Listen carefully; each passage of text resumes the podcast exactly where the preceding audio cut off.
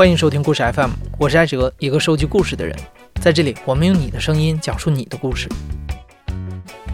我发现现在很多年轻人在考虑结婚的时候越来越现实了，在迈入婚姻的门槛之前，很多人都会在心里盘一盘，我这个男朋友、女朋友到底是不是一个合适的结婚对象？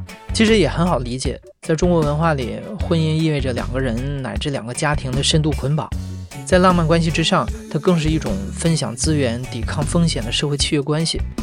所以，对于很多人来说，结婚就是有现实条件的，工作、存款、房子、学历、家庭状况等等，都可能成为这个决定性的因素。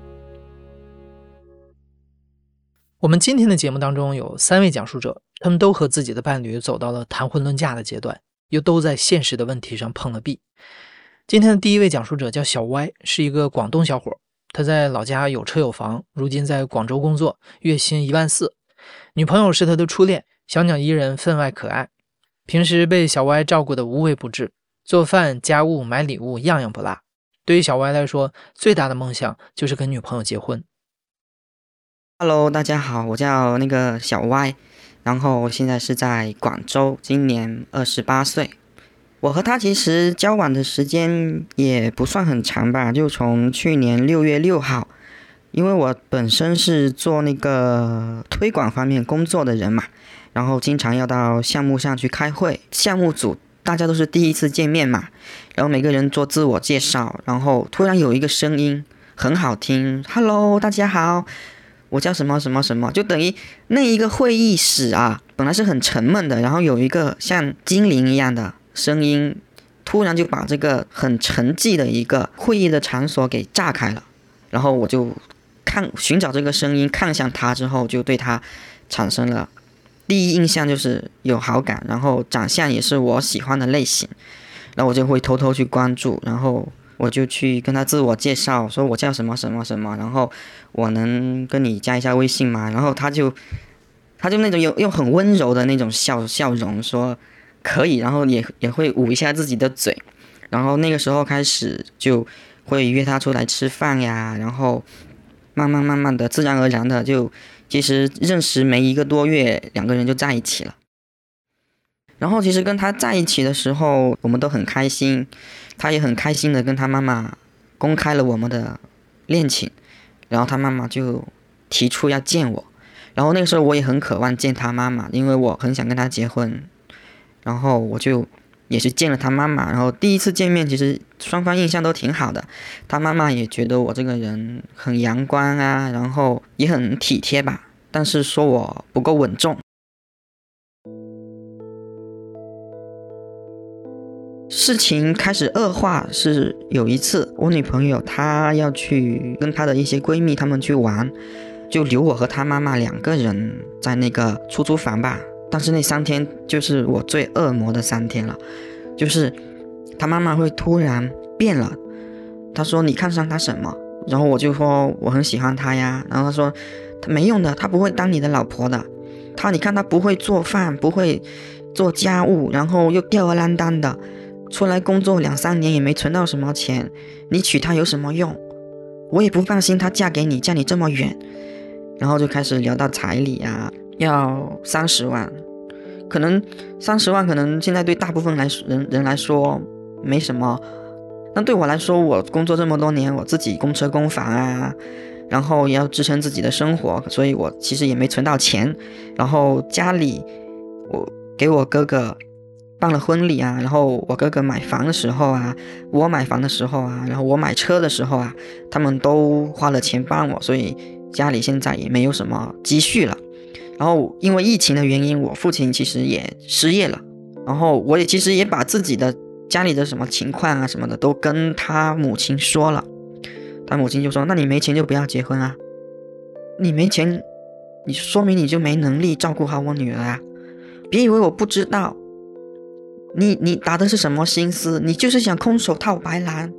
我女儿现在就是被你骗了。”然后他其实也跟他妈妈说过：“你看。”小歪这个人又有车有房，然后工作收入也也也还挺好，那个性格也不错。你看我跟他在一起，饭我都没做过，都是他在做。跟他结婚其实也不亏呀。然后他妈妈说：“你至少要在深圳或者广州有房吧？啊，你至少一个月得有三万的收入吧？然后就说自己女儿没有追求，说自己女儿嗯没有志气，然后又说这么快跟我住在一起，他女儿掉价什么的。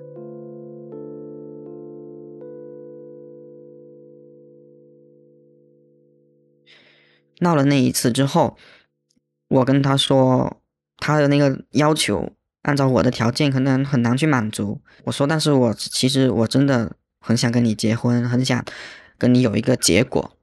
然后他跟我说，但是没办法呀，我家里人的条件我也改变不了。你会发现，其实一方单方面的都是我自己在渴望跟他结婚，但他自己其实你跟他一提起的时候。他会转移话题，或者说不要去想这一些，不要给自己徒增焦虑。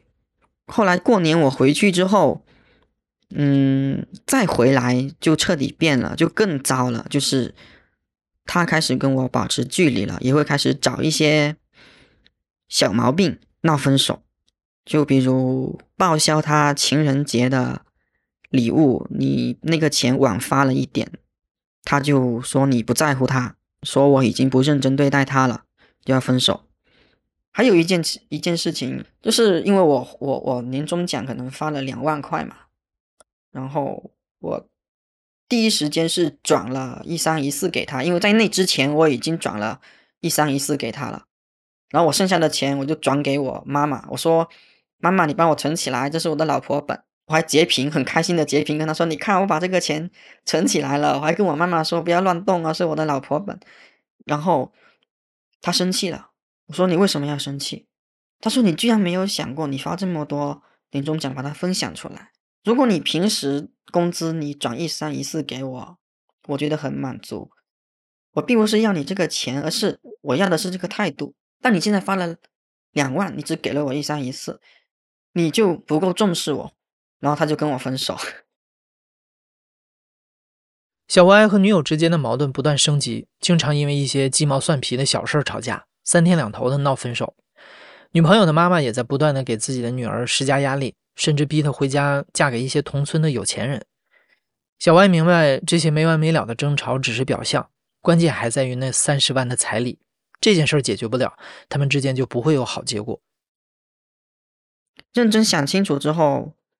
因为那段时间工作压力也很大，然后又因为要支撑两个人的生活，欠了一点钱，然后又觉得这段感情没有结果，然后我的父母又跟我道歉，就我妈妈会突然跟我道歉说：“对不起，儿子，啊，你投错胎了。你看你父母对别人来说可能三十万没什么，但是你父母就给不出，没办法，没办法帮你娶这一门媳妇。”就我觉得你们两个也很可怜，但真的妈妈对不起你。这句话是击穿我的一个就软刀子吧。就你会觉得你长这么大没有怎么回馈父母，还要让他们说出这样子让你很心疼的话。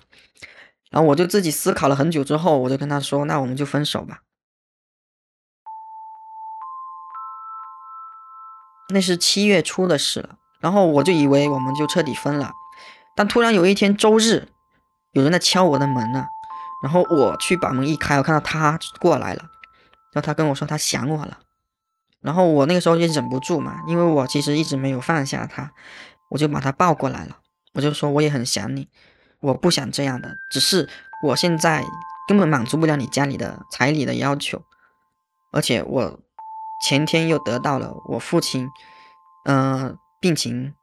加重得得了尿毒症的一个信息，就是可能以后我的钱，就算我存到钱，我也会优先给我父亲治病，这是必须的。他说不说这些，不说这些。然后他说我给你一个解决方案，我们复合不公开，我也不要你负责，我只要当下。然后你家里人给你安排相亲，你就去相，然后我也会去接触其他人，把握当下，做人就要。放过自己，不放过别人。然后我那个时候没答应，我也没拒绝，然后坚持了一个多星期之后，我跟他说我实在受不了，因为我是需要一个结果的，我想要一个结果，我就打电话去跟我家里人商量了，我就说妈妈，我真的很爱这个女生，然后我需要跟你商量一次，就是我想去问她最后一次，就是你愿不愿意跟我走？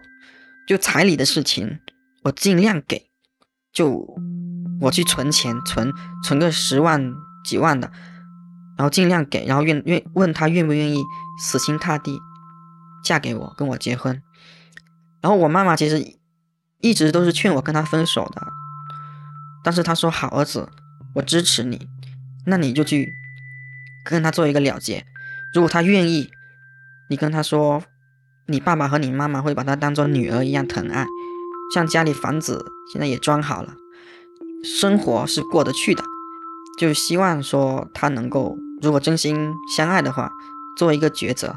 然后我我就很开心，因为因为他一直说他离不开我，舍不得我，然后我就去问他了，然后他没回复我，然后我跟他说，那你今天晚上十二点之前给我一个回复就好，或者说你想再考虑几天，你也回复我一下。他没有回复，然后发了一条朋友圈说：“或许遗憾才是最善良的决定。”然后就到现在，就两个人就再也没有去联系过了。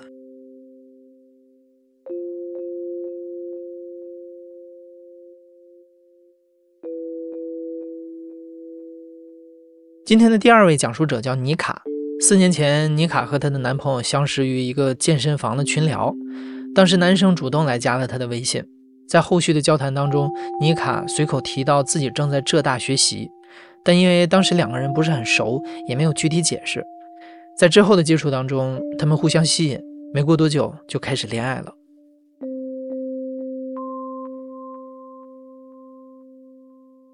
我叫妮卡，我今年二十五岁。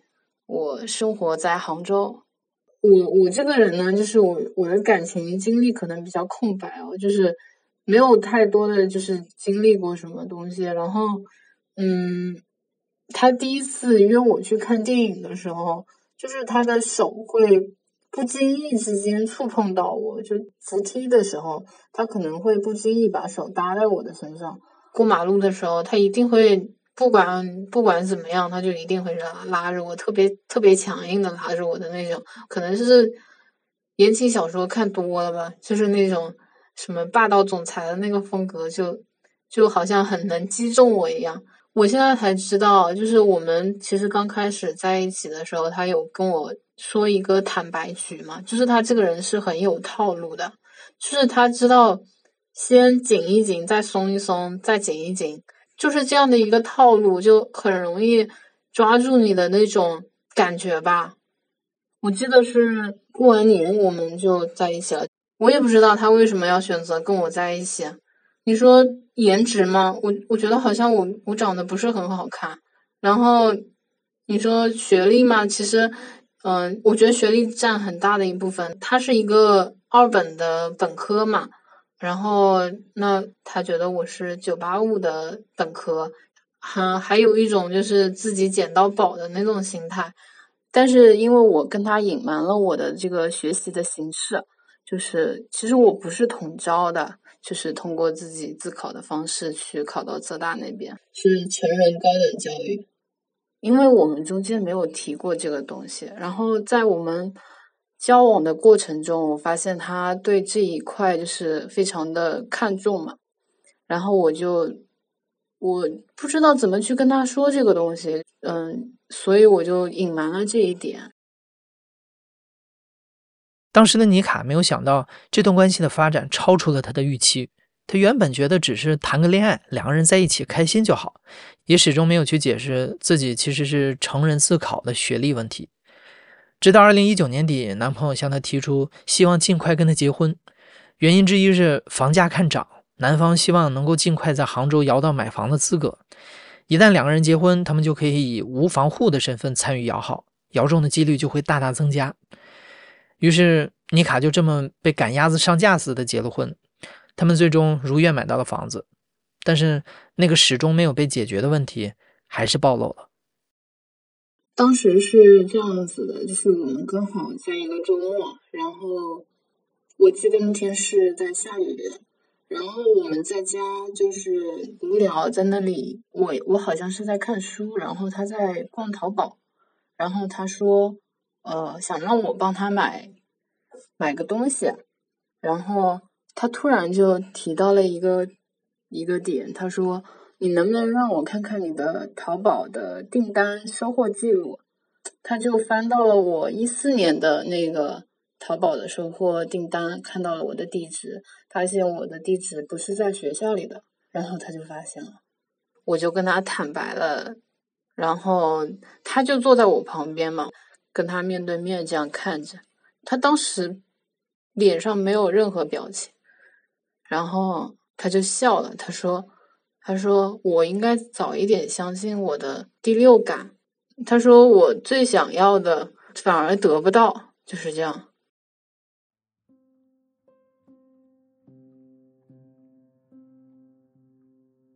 可能在最刚开始的时候，他觉得最吸引他的就是我这个学校了吧？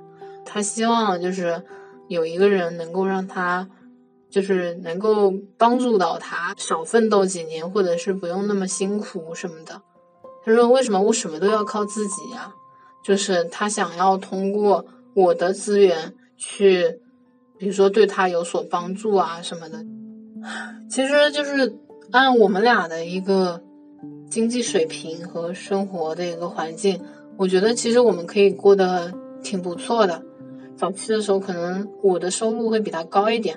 我就是做那个，嗯，游戏行业，在游戏行行业里面做开发的，然后他工作也相对比较稳定，就是相当于是国企，相当于是我们生活在这，也算是有有房有车这样子。我当时想的是，希望通过我自己的弥补，就是让我们尽量的回到正常的生活里面。之前他发现了这个问题之后，我给他做了保证书。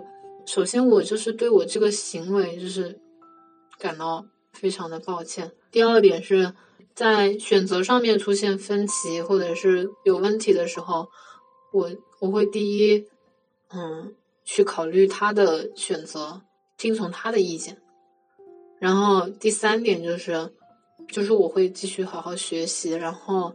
就去考那，就是研究生的统考考试，然后通过这个来向他证明我自己，也算是将我们自己的生活往一个正向的方向去推进。撇去我们之间的矛盾去说的话，我觉得他是在乎我的，他是爱我的。但是当我们有矛盾出现的时候，他就会，他就像变了一个人一样，他会把这个。就是我们生活上的问题去归咎在这，他会跟我说：“他说，你看看，嗯，你的理解能力是有问题的，你的表达能力是有问题的。为什么你有问题呢？是因为你你学历的问题。他觉得我书念的不够，他觉得那至少至少我是统招的，那你跟你你这个证，你就是花个钱你就你就买了，你就没有任何含金量。”我们俩就不是一个，你就没有接受过系系统的教育。他说：“没想到我捡到的是一一个啥也不是，一个废桶。”他会把一个人逼到就是那个，比如说他会把你一个人逼到一个角落里，然后跟你说：“你记没记住？你知不知道你错在哪儿？然后，你认识到你的错误了吗？”就像暴力的家长在训斥他的孩子一样，就是那种感觉，可能中间还会夹杂的肢体的冲突。他就跟我说：“他说你不要跟我谈感情，不要跟我谈这些虚的没的。他说你这个事情你骗了我，他是不可磨灭的，就是我这一篇是翻不过去的。”他就这么跟我说。我已经提出了很多次，我说如果嗯。你你一直认为我是这么不堪的一个人，我觉得我应该嗯放开，让你去找一个更好的，就是可以按照他自己的要求再去找一个，对吧？然后他不同意，他说，嗯嗯，他说那我们的嗯房子怎么分？他就觉得，嗯，我有隐瞒他在先，他觉得我应该退让一步。然后他说他拿百分之七十，我拿百分之三十。我们当时买房子的钱是这样子的，就是我跟他协定，就是四六的出资比例，就是我四他六，然后我们去付的这个首付，然后我们在那个后期还款的过程中，就是相当于是五五这样在还呢。然后我我我接受不了这一点，我觉得那我的钱也是我爸妈的钱，对吧？所以就没有办法。就是协定好这个东西，然后他跟我说：“他说你等着吧。”他说：“你那你等着吧，我会慢慢的折磨你，折磨到你同意为止。”其实我现在想想，好像也不是不能接受，因为我觉得我再去坚持这一点半点的，只会让我自己消耗的更大。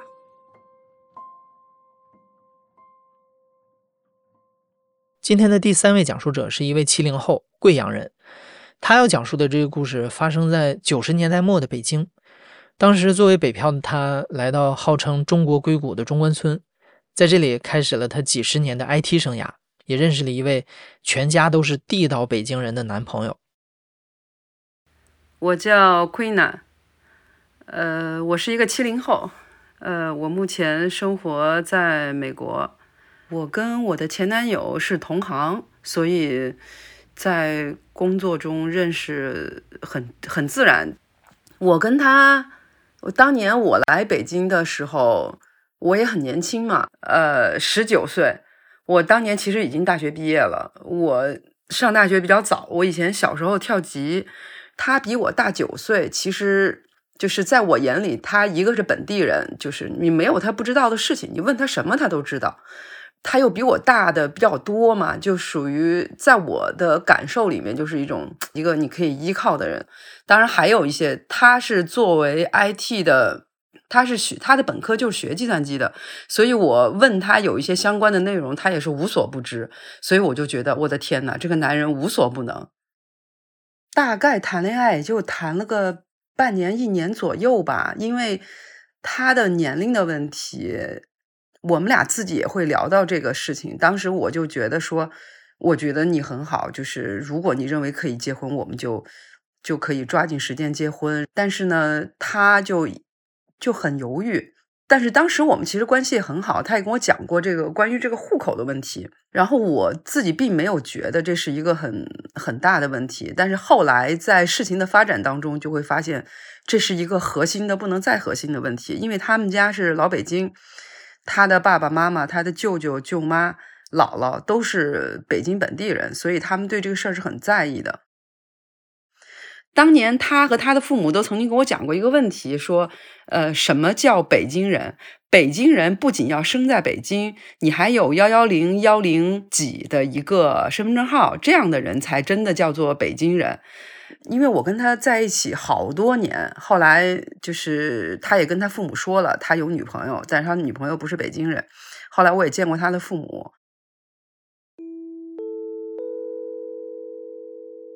然后我记得我们是在一个公园里面见面，他父母婉转的表达了不同意的意思，然后就直入主题说，因为我户口不在北京。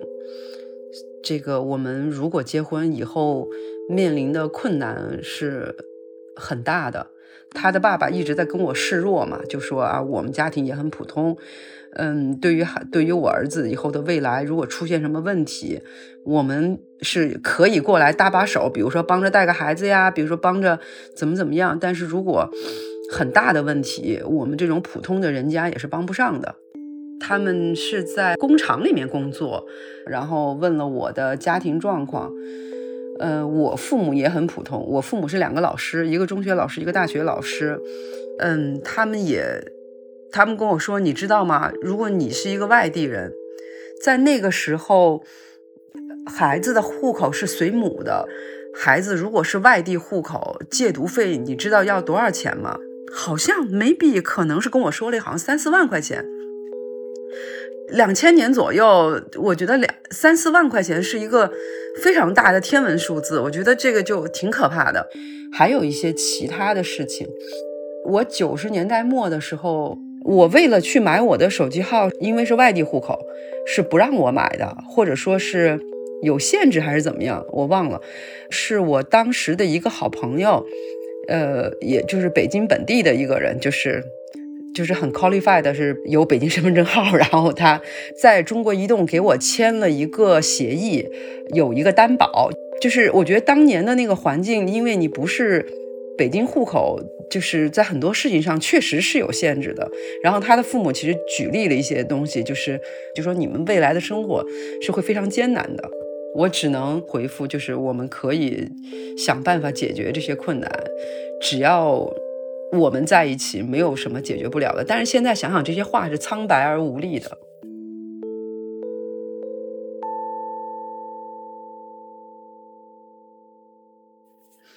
嗯，后来他买了他的，他买了他的房子，也是离北京市区相对比较远的地方，就是一周可能只能见一次，甚至两个星期才能见一次。这个时光其实是很珍惜的，但是那个时候就会为一些很。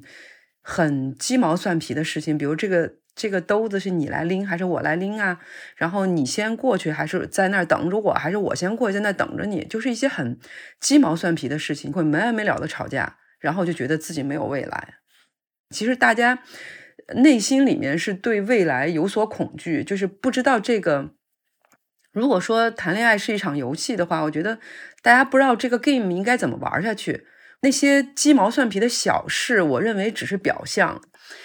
我觉得我到现在人生中都永远记得的一句话，就是是他的妈妈还是我的前男友跟我说，我姥姥说了，只要是外地的仙女儿，我们都不要。这句话是我这一辈子我都记得的。当有些我心态不好、情绪比较低落的时候，我偶尔其实会想起来这句话。后面大概一年多的状态就是，嗯，就是呃吵架、分手、复合，吵架、分手、复合，好像这样的事情已经是就是很多次，有多少次我已经不记得了。但是后来那一次真的就是分开了挺长一段时间，然后他联系过我，我可能也就是表示了这种不愿意再见面的这种想法，然后一直到后来我先生出现。呃，我的人生又走入了另外一条轨道。我先生是河北人，他研究生毕业以后，呃，来北京工作。呃，为了户口的原因，他进了一个国企工作。他当时追求我的时候，我很明，我我很不屑，就是我就跟他说过，我说我告诉你一件事儿，你就会害怕，你就会往后退。我说，我说我告诉你，我的户口还在老家。然后我先生说：“那又怎么样呢？”然后我说：“你知道吗？未来会有一堆的问题。”我可能就把当时我前男友的父母跟我说的问题给他又说了一遍。但是我先生当时很坚决，他说：“我不觉得这些是问题。”我先生当年他的眼睛里面，他认为就是他认的是我这个人，他眼里他觉得这个人对是很难的。我如果能找到一个对的人，比。找一个北京本地的姑娘，我他觉得是更为重要的。然后到现在，我们已经结婚二十一年，我到现在我觉得他也是对的。在结婚之后的某一年，海淀区政府为了大力支持高新技术产业，提出了一个解决夫妻两地户口问题的方案。q u e n 的先生当时在某著名的科技公司工作，所以就为妻子争取到了这个机会。Queena 终于成为了一个有北京户口的人，可是那个时候，他再回头看当年那个决定了他人生命运的条件，如今看来已经没有那么重要了。他现在所拥有的一切让他幸福的东西，都和那个户口无关。现在，他跟他的人生挚爱一起养育了两个孩子，过着平淡快乐的生活。